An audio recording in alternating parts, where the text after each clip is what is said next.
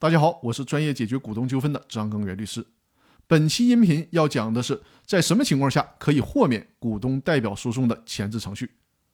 如果不想走前置程序，一个重要的前提是公司的董事会、执行董事、监事会、监事都不存在起诉的可能性。判断这种可能性的时间节点是股东向公司以上的这些机关提出书面申请之时，是这个时间点。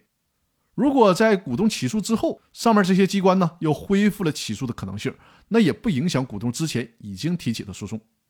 判断公司的有关机关不存在提起诉讼的可能性，有以下几种典型的情况：第一种，公司的机关不存在，或者呢因为公司陷入经营困境，相应的公司机构或人员已经不在其位，或者是不担任职务，这时呢股东无法提出请求。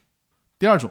股东想要起诉的对象和公司的董事、监事是同一个人，或者是呢受到同一个人控制，相当于对方不可能起诉自己，所以说在这种情况下可以豁免前置程序。第三种，股东想要起诉的董事或者监事本身已经就是被告了，这时候也可以豁免前置程序。第四种，董事会多数成员或者是执行董事本人与他人损害公司的利益行为是有利害关系的。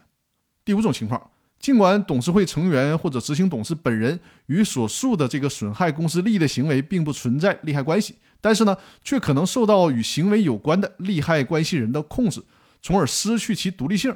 那么在这种情况下，也可以免除前置程序。另外，原告股东需要提供充分的证据去证明存在豁免前置程序的情况。如果没有证据，法院将不受理其代表的诉讼。已经受理的，对不起，那就只能驳回起诉了。那好，本期的音频就到这里，更多内容我们下期继续。感谢各位的收听。